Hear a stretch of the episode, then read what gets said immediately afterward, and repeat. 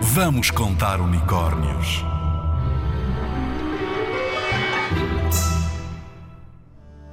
No tempo em que se acreditava nos deuses gregos, contava-se que Zeus, o deus mais importante do tempo dos deuses, resolveu tirar o fogo aos homens.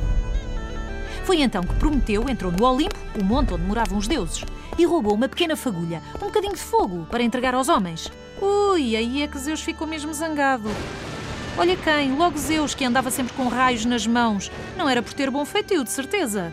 Zeus pediu a um outro deus para que fizesse uma mulher. Era a primeira mulher que ia existir. E uma mulher muito bonita, tão bonita que enfeitiçasse o irmão de Prometeu, Epimeteu. Os nomes eram mesmo assim. Epimeteu, Prometeu, Prometeu, Epimeteu. E, quando a mulher foi criada, Zeus ofereceu-a em casamento a Epimeteu. Chamava-se Pandora. Prometeu avisou o irmão. Olha lá, tem cuidado. Isso cheira-me a tramóia de Zeus. Vai daí, o irmão de Prometeu levou a sério o aviso e disse a Zeus: Ah, muito obrigado e tal, com todo o respeito, mas fica para a próxima. E recusou. Não se quis casar com Pandora. Zeus percebeu, porque era muito esperto. Ainda mais furioso com os dois irmãos e com Prometeu em particular, agarrou nele, acorrentou-o a um monte e deu-lhe um terrível castigo.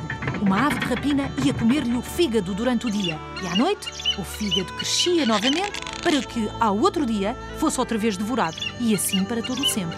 Ai, que até dói só de ouvir, que horror! Que imaginação tão fértil para o mal. Eram mesmo malvados estes deuses. Claro que isto é só uma lenda. Epimeteu, apavorado com o destino do irmão, lá disse a Zeus: Ok, ok, eu caso, pronto, para lá com isso. E casou com Pandora, a tal senhora super bonita. De presente de casamento, recebeu uma caixa e o irmão, Prometeu, voltou a avisá-lo: Cuidado, isso cheira masturro, não abras. Ele não abriu, voltou a levar a sério o aviso do irmão, que era amiguinho. Mas Pandora era muito curiosa e foi abrir.